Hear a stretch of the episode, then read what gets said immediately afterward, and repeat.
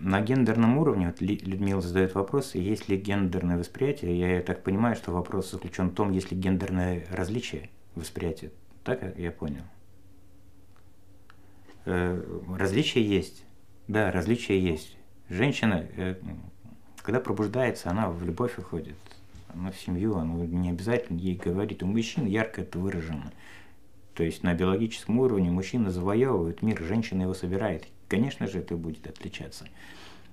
Э, мало того, на гендерном уровне, не просто на гендерном, это еще, к примеру, женщина рожала или не рожала. То есть у рожавшей женщины это будет по-другому несколько интерпретироваться, это переходное состояние, видение этой игры. Суть наша, она одна. То есть если говорить о сути, она одна. Просто вот эти переходные состояния, вот эта трансформация, вот это психическое интегративное изменение, естественно, оно по-разному коррелируется, по-разному воспринимается и имеет свою определенную специфику. специфику. Но суть, она одна. Поэтому вопрос здесь локализовать надо. И если еще более локальнее, то еще раз напоминаю, на гендерном уровне мы говорим о девочке-подростке, о девочке на губертатном уровне, о женщине, которой 50 лет. То есть эти моменты тоже необходимо учитывать. Человек, он многополярен, он многомерен. Поэтому, конечно же, изменения будут происходить сугубо индивидуально, очень индивидуально.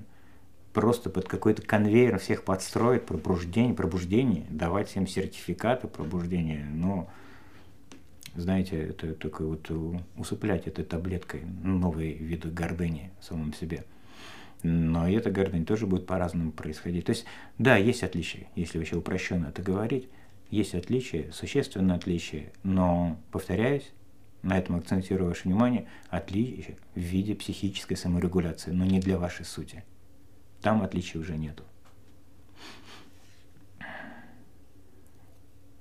Четвертая перспектива, Лиана задает вопрос, в четвертой перспективе декодируются все причинно-следственные связи Э, ну, надо понять, что значит все. Да, декодируются очень важные такие сильные аспекты личности они, они депрограммируются, потому что психике также невыгодно, невыгодно страдать, как и все время переживать счастье. Вы не можете сознательно это воспринимать, но на психоэмоционально, то есть человек, он не хочет страдать, но как не страдать, он не знает. Но человек хочет все время переживать себя счастливым. А его стремление к этому непрерывному счастью делает его как раз несчастным. Так биология устроена. Я сейчас готовлю видеоматериал о Великом Инквизиторе, братья Карамазова, то есть роман в романе, то есть текст в тексте на самом деле. И там как раз тоже очень важные моменты. Дай людям хлеба. Да, так надо Христ, подвиг Христа поправить немножечко. Церковь это сделала потому что в этом отношении отрицается само, ну, само вот это движение, само вот это явление, вот это узнавание самого себя из сути. Это Тимка там воюет. Так вот, здесь необходимо понять, что биологический аспект, он настолько ярко выражен, мощно выражен в потребности удовлетворить свои базовые потребности. То есть это никуда не денет, это никуда не, не девается все время существуют эти потребности, которые в виде врожденных инстинктов, в виде генома уже просто кодированы миллион лет эволюции этого тела. Но, еще раз напоминаю, это важный фактор. Те биологические проблемы, которые мозг выполняет, должен выполнять, когда он стремится, он, к сожалению, несколько дезориентирован, ослеп и эта биологическая система пытается удовлетворить те же самые биологические потребности через социальный конформизм, через социальные знания, знаки, символы. И вот здесь уже э, начинает копиться очень э, много причин-следственных связей. То есть человек, еще раз напоминаю, живет по биологическим законам, но маскирует их социальными задачами. Вот это естество, оно теряется.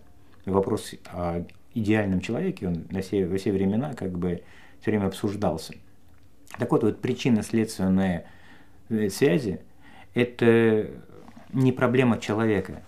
В большинстве случаев это проблема общества с ее жесткими алгоритмами этики, морали, нравственности. То, что сейчас вообще абсолютно непонятно для молодого человека, к примеру. Его сложно уже в общество э, воткнуть, научить ходить э, строем, петь хором, то есть ему сложнее, он не поймет все это. То есть сама идеологический конструкт, он рухнул вот, вот в этот момент непосредственно постковидной дезориентации. И вот это явление, вот то, что происходит в виде причинно-следственной связи, необходимо понять, что не все эти механизмы будут и исчезать.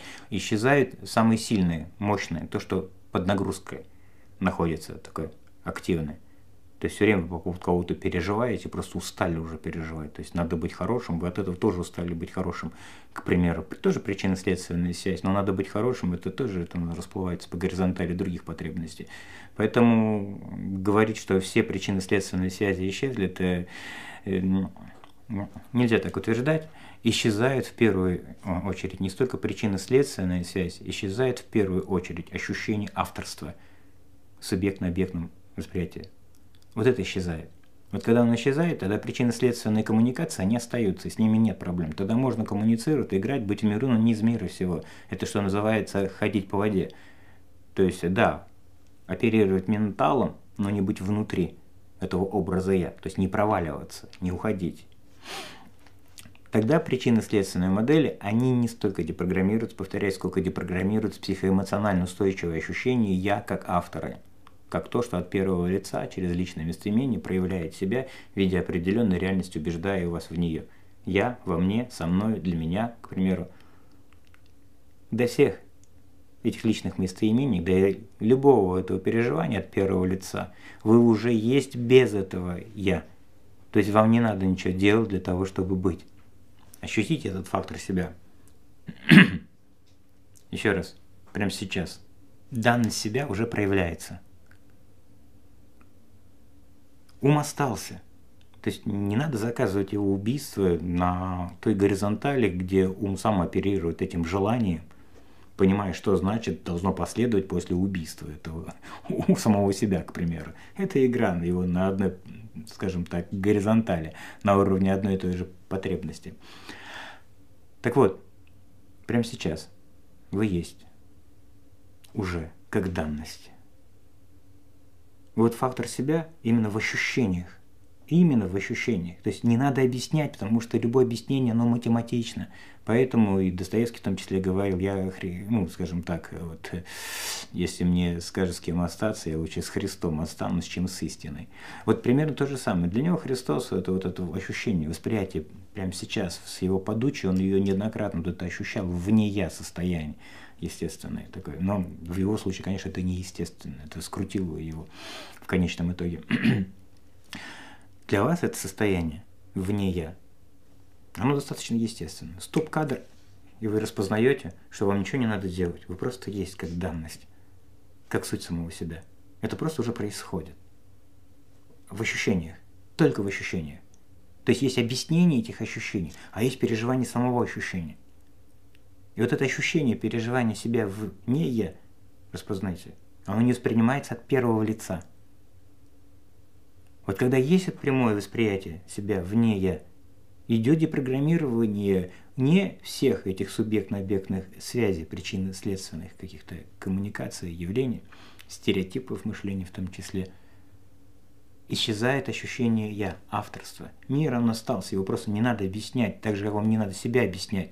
Когда исчезает объяснение самого себя, тогда нет потребности объяснять этот мир. Это не означает, что вы не можете коммуницировать в этих причинно-следственных связях. Коммуникация останется, но она становится легкой, она становится невесомой. Она не через потребность этого «я» личности объективизирует в этом субъектно-объектном восприятии себя, убедить в реальности себя происходит. Оно возникает как бы на каком-то этапе, как может прострация возникать, такое восприятие.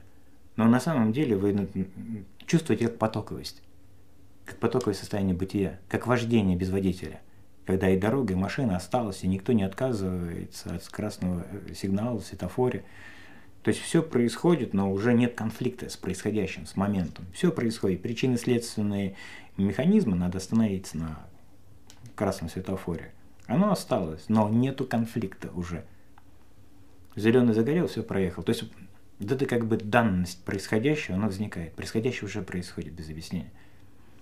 Поэтому причинно-следственные инструменты, явления опыты, они остаются, но нету я, образа, личности. Молекулярный след памяти исчезает, эмоции ведь все равно остаются. Эмоции, вот этот заряд эмоций, эмоции остаются, но надо отличать эмоции от чувств. Чувства остаются. Заряд эмоций исчезает. Вы более сенситивны, более тонкие, глубокие, вы начинаете зреть в корень, вы проницательным становитесь. Да, это эмоциональные ряды, идут переживания. Но нет охвата личности этими вещами и явлениями.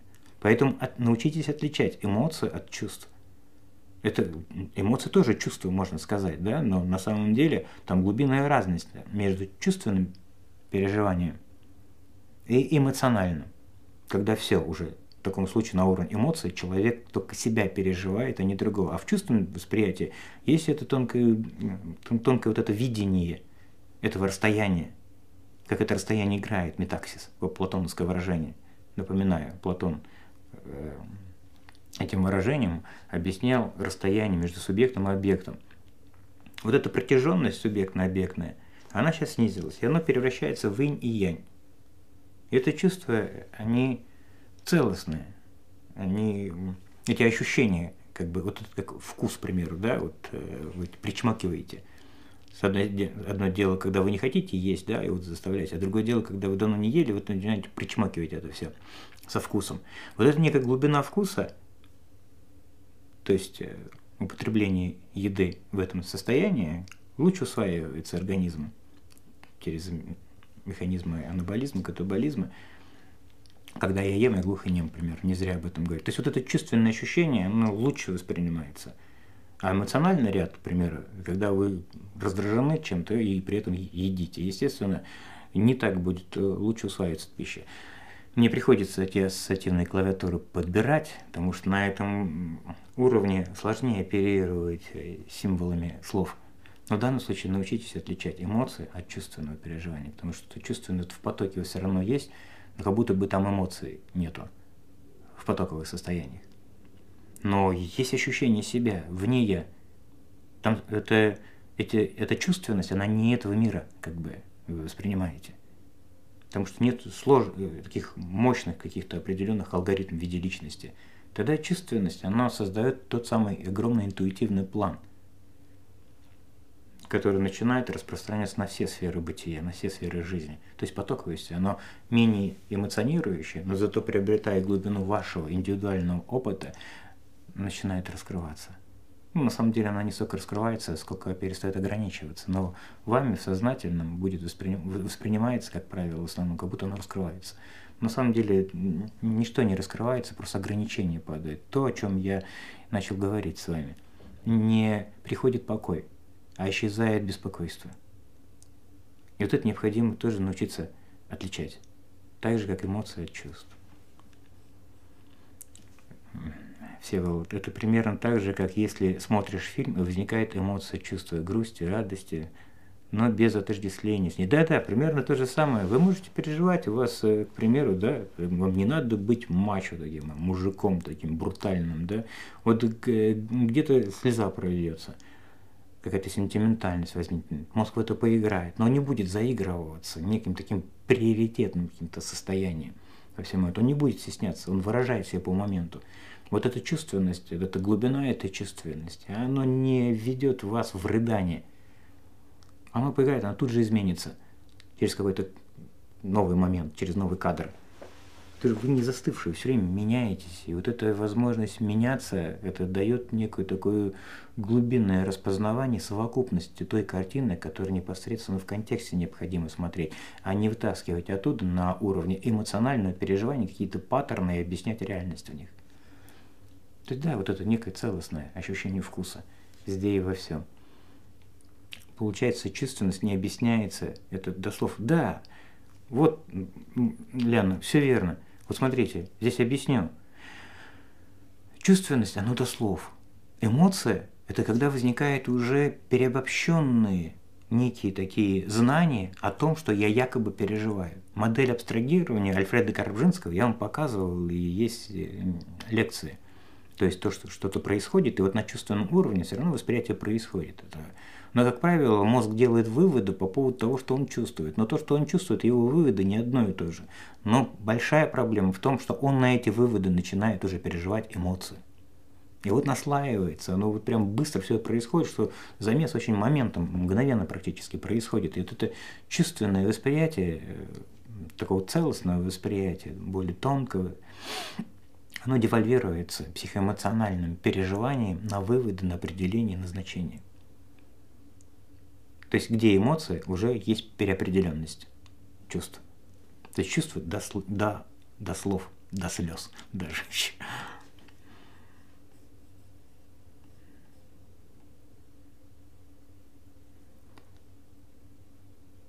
Одно из названий было проговаривать сатсанг на камере, на камеру. Как только собираюсь это делать, возникает ощущение, что это будет фальшиво. Это очень важно.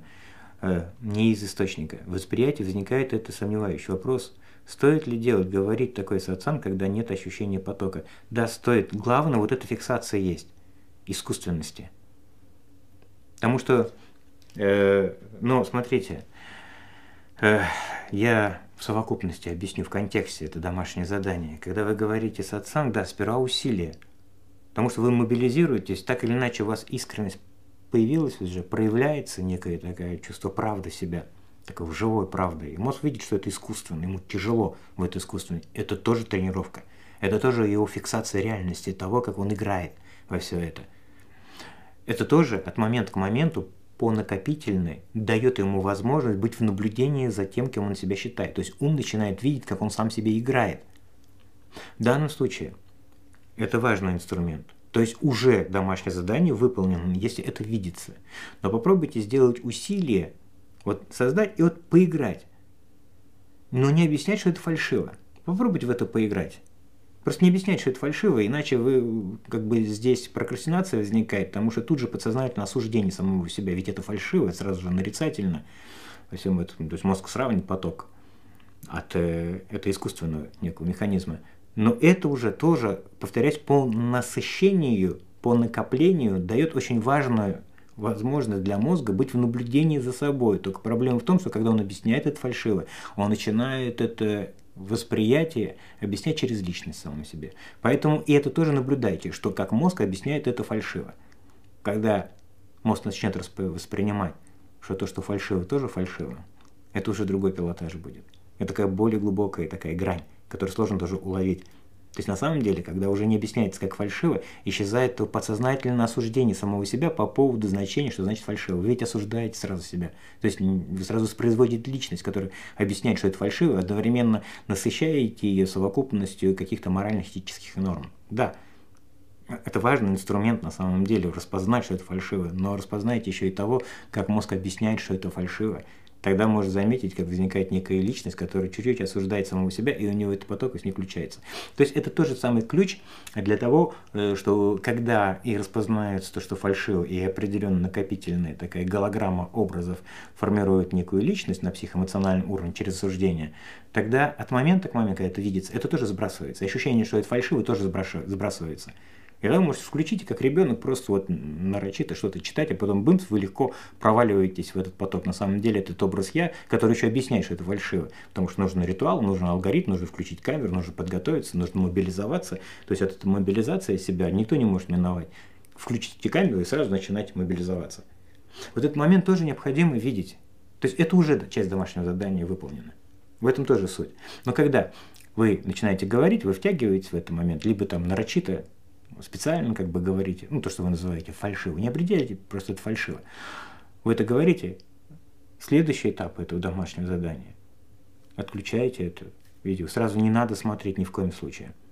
Я неоднократно напоминал. Просто отключайте, и только на следующий день, когда психоэмоциональный формат совершенно другой, включайте и рассматривайте. У мозга возникает больше возможности быть в наблюдении за тем, как он это комментирует, то, что там происходит на видео. То есть в данном случае на следующий день вы включили, это видео.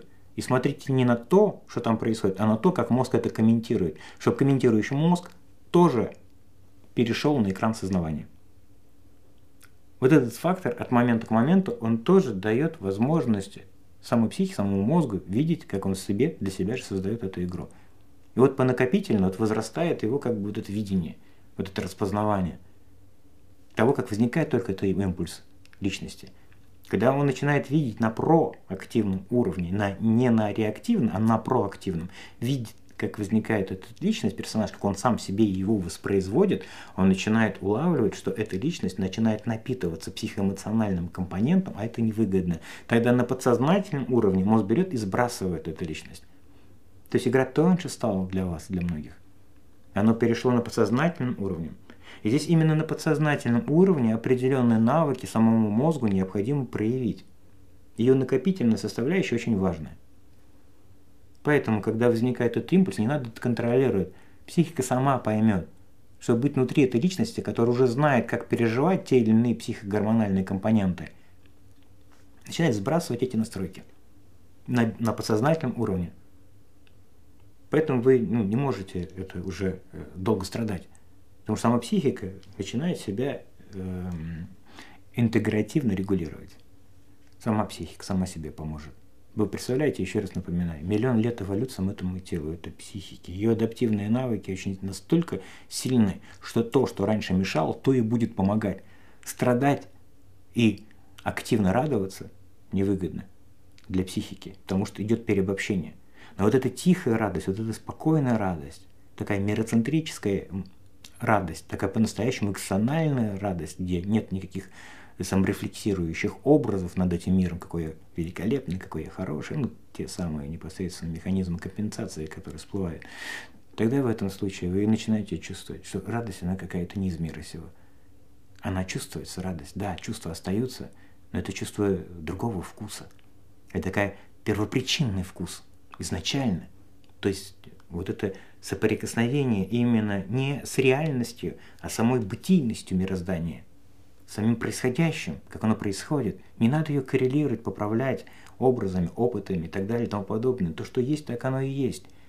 И вот эта возможность, вот эта данность у вас сейчас насыщается, друзья, через нейросталкинг, через те домашние задания, которые я вам задаю. А сейчас мы можем поговорить о перспективе. Сейчас, одну минуточку. Четвертой, пятой перспективе мы с вами встречаемся на следующей неделе. Тоже в рамках вопрос-ответ. То есть апрельская группа, последнюю сессию мы с вами проведем попозже, попозже. Хорошо? Пускай вот этот накопительный приходит формат. Видите, вопросы всплывают, где-то что-то необходимо, э, чтобы еще дотекло. Так вот, давайте я это потом, если не забуду, вырежу. Такой, скажем так, э, Убийство ума, заказ. Заказное убийство ума сейчас сделаем. Но, ну, ну, без конфликта с ним на самом деле. Так вот, друзья, э, дверь, как говорится, на себя открывается. Здесь, ну, скажем так вот, условно, не цепляйтесь за слова, без любви всеобъемлющей никак, никуда. Э, вот эти лозунги «убить ум», «убить эго», вот эти сводки с боевых действий, сейчас уже здесь ну, не, вообще они по-настоящему никогда не помогали. Просто на каком-то этапе вот эти формулировка, она давала стоп-кадр, давала, давала возможность видеть, как это возникает. Но, к сожалению, потом это переходит в самоцель убийства ума, и вот, э, к сожалению, ум попадает потом под раздачу, когда приходит это узнавание, он начинает здесь прокрастинировать, терять смыслы очень слишком, так знаете, избыточно эмоционально. Э, то есть вот эту дисаутогнозию попадать, ощущение отсутствия я, образов тоже с определенным э, психическим переживанием, таким негативным, очень сильным, мощным таким откатом. Очень часто бывает такой откат в меру того, что человек долго опирался на это убийство ума. Не надо никого убивать, потому что ум не знает, что такое убийство, не знает, что такое смерть. Он просто интерпретирует эти игры – и он потом на уровне своих каких-то подсознательных потребностей в виде личности пытается убить, но без вреда к здоровью самой личности. Это сложно уловить, но такая хитросплетенная игра, скажем так, э, ну, возникает из-за каузальности ума. Так, сейчас давайте я... Сейчас одну минуточку здесь вопрос появился. Если э, Илон задает вопрос, если проявилась более яркая вспышка соматики, это показывает, что где-то не заметилась имитация. Видится, что проявляются желающие исцелиться. это тот, кому якобы безразлично. Если исследовать через медицину, это только усиливает болезнь. Вопрос это был. Смотрите, э, вопрос тематику, здесь хотелось бы объяснить. Психосоматические реакции, они проявляются очень часто, когда вы становитесь тоньше. Потому что раньше были толстокожими, и тонкие инструменты, как бы не виделись, не распознавались. Сейчас вы тоньше становитесь. И те инструменты психологического подавления, только так можно назвать, повторяюсь, психология, оно только на пиксельном факторе решает вопрос. Вы одно и ту же, тот же инструмент не можете долго есть, потому что адаптивный навык психики быстро приспосабливается к этому алгоритму. И потом на выходе он ищет что-то больше, какой-то больший кайф. И ну, так множится только э, вот эта потребность утешить, успокоить, ту личность саму себя, которая существует только воображение. И вот э, когда происходят вот эти подавления, вот эти моменты, то естественным образом от момента к моменту там смердить начинает. Я про ковер, под который заметает мусор, и как бы мусор просто не видится, и считается, что я убрался, часто говорю. Вот это смердит, вот когда подавляется. То есть устраиваются определенные байпасные линии. То есть вот этот определенный здесь символ, вот опыт сложился, к примеру, да, вот что-то напугало прям человека, вот сложился этот опыт, мозг запомнил сразу всю ситуацию. Что он ел, время дня, время года, то есть он это через э, афферентный синтез, он быстро запоминается. У нас сейчас целая лекция этому была посвящена. Он быстро запоминается. И вот оно держится, сохранилось. От момента к моменту, когда этот испуг проявляется на соматическом уровне, а это ну, часто сопровождается определенной фобией, определенной аллергией, а если все это еще дополнительно наслаивается какими-то нагромождением другими э, социальными символами, то в таком случае уже человек даже не понимает, еще страдает, но как бы определенный стимул по моменту, он дает ощущение, как будто этот виноват. Эта ситуация. Ну, к примеру, да, вот в течение дня человек перегрелся в социальных коммуникациях, а потом домой приходит, и все его раздражает. И кажется, что ребенок виноват, кажется, жена виновата, кажется, муж виноват. Вот все под раздачу попадает. Вот мозг, он символизирует таким образом, он в кучу берет, все собирает, и потом, на, к сожалению, меньше любви достается самым нашим близким. меньше всего в этом мире. Вот из-за этой игры переобобщенной в этом замесе. Так вот, дотяну мысль от момента к моменту, когда возникает эта психосоматическая определенная фиксация, она потом обрастает, обрастает, обрастает, и мы уже с определенной ярко выраженной патологией психической идем к психологу, и он пытается решить это, не понимая многофакторность этой проблемы. Как правило, возникает только пиксельная помощь. То есть вы как передышку просто получаете и все. А потом опять нужно э, бежать с тайеру в марафонскую дистанцию. Так вот, в этом отношении получается то, что когда вы становитесь чище, тоньше, вот та самая психологическая нагрузка, которая просто давала возможность вот на какое-то время а, спрятать глаза от этой проблемы, она всплывает. То есть мы могли бы часто наблюдать по поводу того, что возникает та самая драматургия, которая, казалось бы, вам 10 лет назад, 20 лет назад была решена. А нет, она может всплывать. Оно ярко всплывает, очень сильно также и на уровне соматических проблем.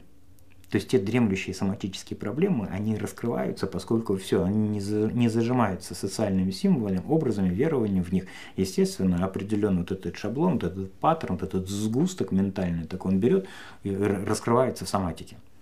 А соматика тела – это проявленная мысль, можно так сказать. Соматическая нагрузка очень сильная, мощная. И когда происходит это оттаивание, это узнавание, то, естественно, вот начинает, скажем так, вот эти подснежники, ну, я сейчас э, криминальное выражение говорю, то есть подснежники, тех, кого зимой закопали, скажем так, начинают всплывать.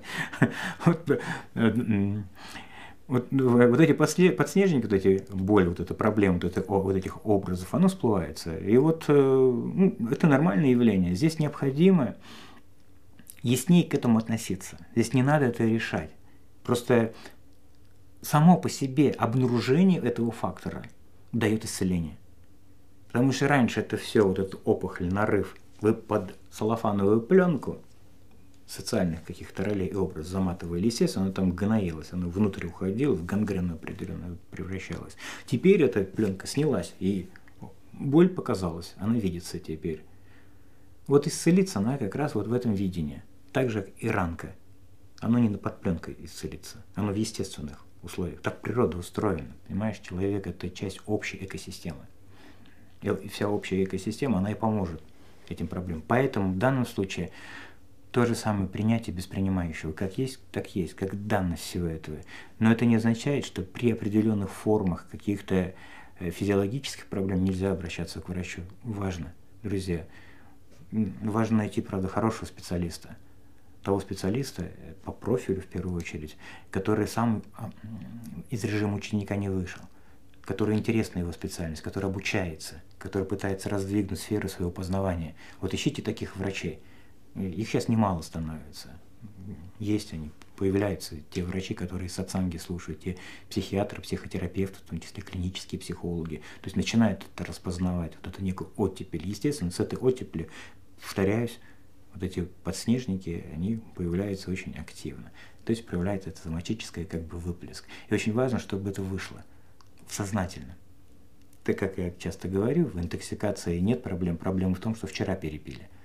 А интоксикация говорит, освободись. То есть здесь не успокоиться, не водочкой опять запить, да, то есть в это похмельном бреду, а вот лучше нарастить еще одну-две фаланги и поглубже пальчик засунуть. В данном случае это ясность, искренность. Я называю это э, правдой себя, новой искренностью называю. Вот эта ясность нужна, без осуждения самого себя. Видеть, распознавать это, целостно, интегрально подходить, подходить к какой-то соматической проблеме, а не просто духовно, скажем так, какими-то цветочками, примочками э, забавляться. То есть здесь необходим именно интегральный подход к этим вещам, к этим явлениям. А самое главное, не воспроизводите в себе личность, которая конфликтовала бы с этим. Как данность воспринимаете это происходящее, тогда ответы будут локальнее, интуитивнее и намного целостнее.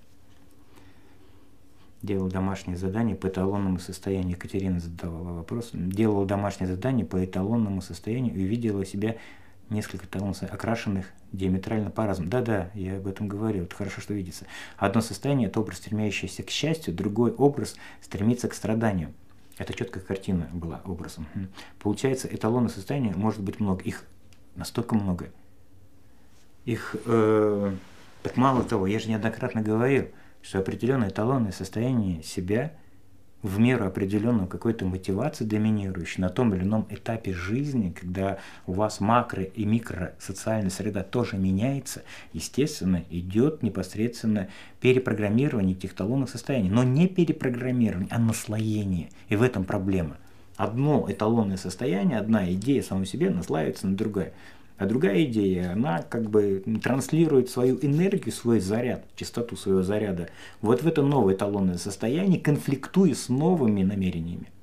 И вот таких конфликтующих моментов очень много у человека. Поэтому, когда вы это видите, вы даже не понимаете, какую работу вы делаете. Идет рассогласование этих эталонных состояний, то есть возникает сомнение. И не просто сомнение через осуждение личности самой себе, а разумное сомнение, когда это просто видится как инсайт, как эвристика, как открытие, как откровение, что называется, осенило. Ведь любое состояние эвристики и откровения – это то же самое рассогласование, как раз видение того, как возникают эти подлоги, как возникают эти подмены реальности на идею о нее. Мало того, повторяюсь еще раз, эталонное, одно эталонное состояние зависимости от какого-то этапа жизни, там, вам там было 25 лет, определенное эталонное состояние было, потом 35, другое эталонное состояние, там, ну, допустим, 7-летний цикл, если брать, то там очень ярко формируются некие эталонные такие паттерны, такие слои. Вот эти слои, они конфликтуют друг с другом. Очень сильно, достаточно, э, скажем так, и чревато для здоровья, для психики человека. И поэтому необходимо это вывести. Когда это видите, вот самый, сам инсайт, вы увидели, вы распознали. Этого даже достаточно – Потому что мозг все меньше и меньше будет убеждать себя в реальности этих талонных состояний, потому что он конфликтует. С одной стороны, я хочу быть просветленным, и как бы меня нету. А с другой стороны, есть зудящее желание спасать людей. А психика, она не может понять, как ты можешь спасать людей, если тебя нету. Он уже переживает состояние «меня нет», и в то же время другое эталонное состояние быть спасателем, спасителем, скажем так. Ну, через ощущение избранности самого себя – то есть вот этих моментов э, очень много, когнитивных искажений полным-полно уже просто на уровне таких, знаете, социальных каких-то коммуникаций. А на уровне вот этих эталонных состояний, они настолько на подсознательном уровне играют самим собой, что вы это не можете видеть, распознавать сознательно. И эта игра потом на уровне соматозов начинает где-то проявляться, в глубину идти, тело попадает под раздачу этих замесов, по сути своей. Поэтому да, эталонных состояний очень много, друзья. На каждом этапе определенное э, эталонное состояние.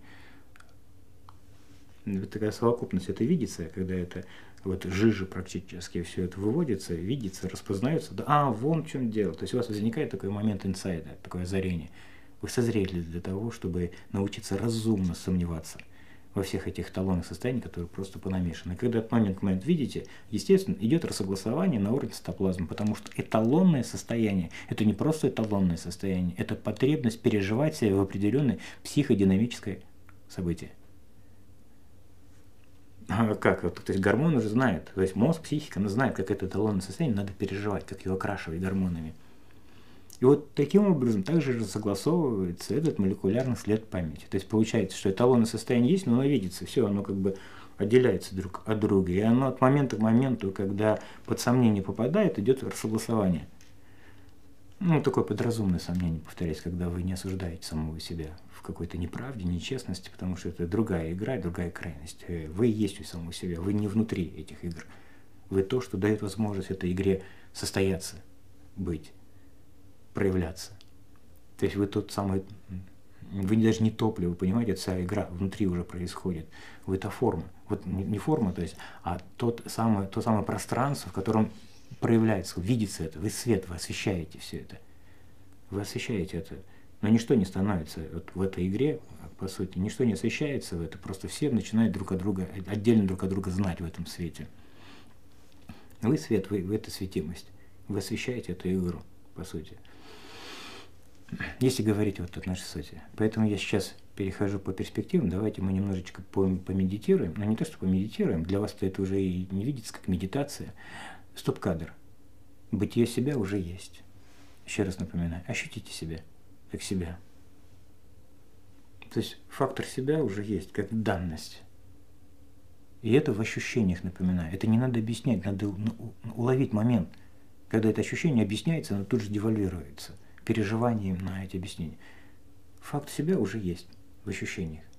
Сущностное переживание, нет объяснений, до знания вы есть уже. До любого опыта вы уже есть как данность.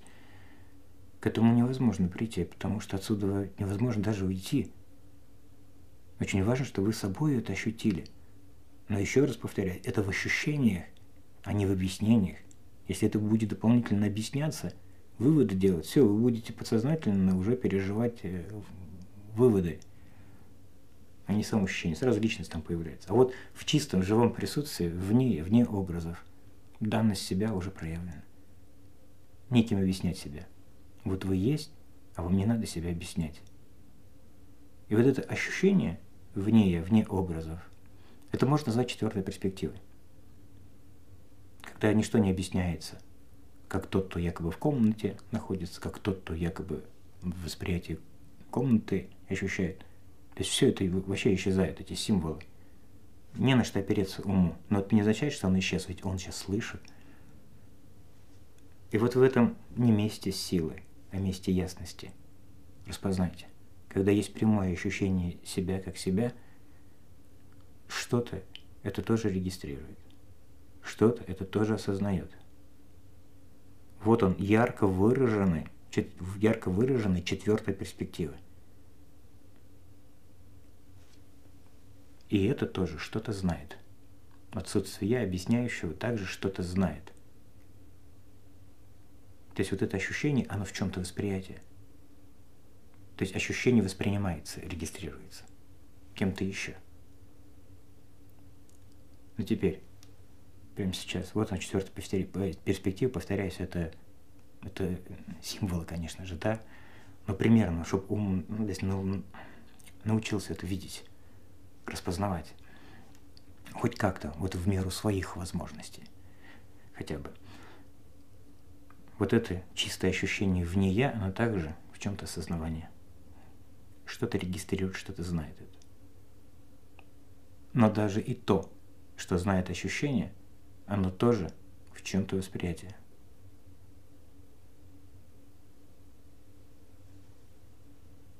И это тоже знается –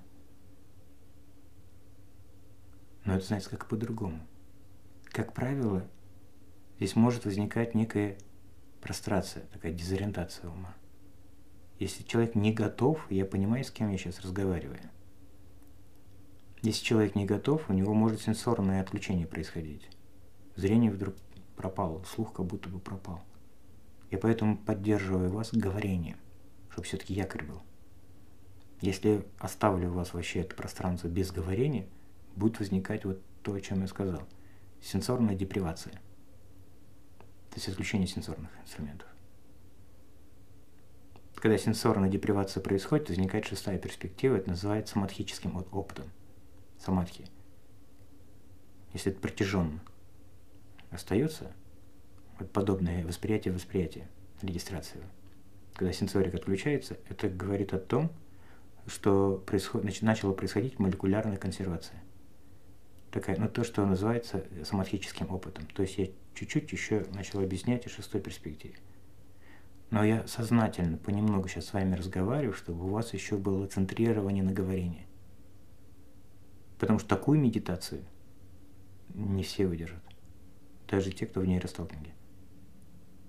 Я, возможно, создам отдельный проект, такого для высшего пилотажа уже, чтобы говорить о пятой, шестой перспективе. Но это уж точно необходимо, чтобы устойчивость вот этого восприятия себя вне «я» происходила уже – со, ну, скажем так, сознательно в каждом здесь и сейчас. А не так, чтобы это было стабильным.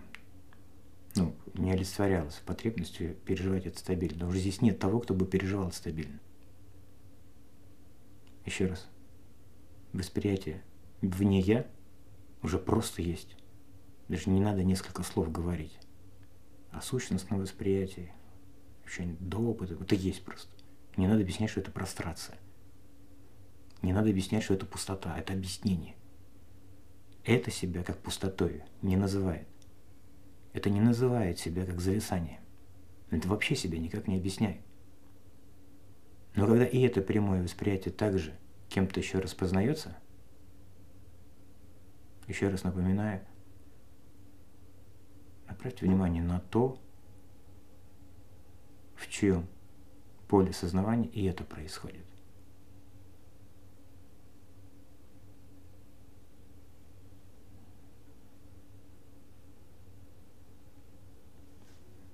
понимая психические про, э, проекции ума, его склонность объяснять, а самое важное, вот эту глубину этого опыта, возникает состояние сенсорной депривации. Будьте внимательны. Если вы кого-то будете сюда приглашать, не каждый человек способен это выдержать. Не навреди человека, это очень важно. Поэтому, еще раз напоминаю, я сопровождаю сознательно подобную медитацию говорением, чтобы какой-то якорь у вас был для не вас, а восприятия самой психики.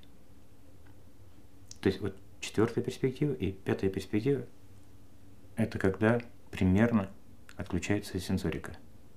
Она может не отключаться, не обязательно. Это говорит о, зрелости самой психики. Но самое важное, что у такого зрелого искателя – у психики такого человека мозг вообще это не объясняет никак. Ни пустотою, ни прострацией. Если психика незрелая, она будет бросать сюда выводы, чтобы хоть как-то заикариться. Чтобы хоть как-то знать себя в виде этого определения, чтобы переживать это определение и такой якорь создать самому себе. У зрелого искателя это вообще никак не будет объясняться. Ни пустотой, ни вакуум, ни прострации, ни зависание.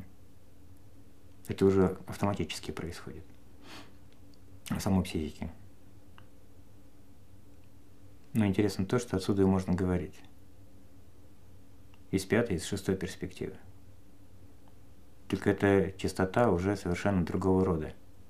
Например, если я сейчас отсюда начну говорить сатсанги, шалмат со своим опытом, со своей экспрессией – он будет исчезать, вы это чувствуете уже. Но очень важно, чтобы мы не отрекались от своего человеческого опыта, того родного, что есть в нас уже изначально. Это очень важно. тогда этот опыт, он будет эволюционно раскрывать эту всю многомерную потенциальность самой психики. Друзья, мы реально космические странники, путешественники, туристы.